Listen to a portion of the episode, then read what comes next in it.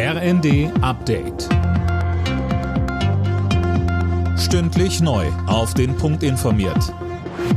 Ich bin Jana Klonikowski. Guten Abend. Die russischen Behörden geben die Leiche von Alexei Nawalny erstmal nicht frei. Sie wird für mindestens zwei Wochen von den Ermittlern einbehalten, so die Sprecherin des toten Kreml-Kritikers. Mehr dazu von Philipp Rösler. Grund sind angeblich Untersuchungen, die Gerichtsmediziner machen sollen, um die Todesursache Nawalnys festzustellen. Seine Witwe hat unterdessen in einer emotionalen Videobotschaft dem russischen Präsidenten Putin vorgeworfen, für den Tod ihres Mannes verantwortlich zu sein.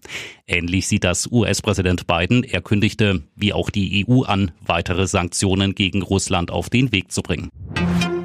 Für klimafreundliche Neu- oder Umbauten können ab morgen wieder zinsgünstige Kredite beantragt werden bei der staatlichen Förderbank KfW.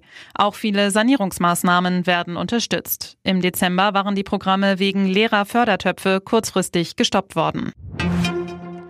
Die Ampel in Berlin kommt weiter nicht zur Ruhe. Am Wochenende hat FDP-Generalsekretär Gieserei schon mal demonstrativ mit einem schwarz-gelben Bündnis geliebäugelt.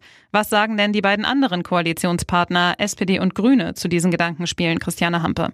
Sie sind offensichtlich not amused. Weniger Streit, mehr Gemeinsamkeiten, mehr Tempo, das hatte sich die Ampel eigentlich für dieses Jahr vorgenommen. SPD und Grüne äußerten deswegen auch eher Unverständnis heute über die Diskussion. Beide Parteien ermahnten die FDP nochmal zur Koalitionstreue. Wir sind angetreten, um Verantwortung zu übernehmen. Wir und die Koalitionspartner, so SPD-Generalsekretär Kühnert.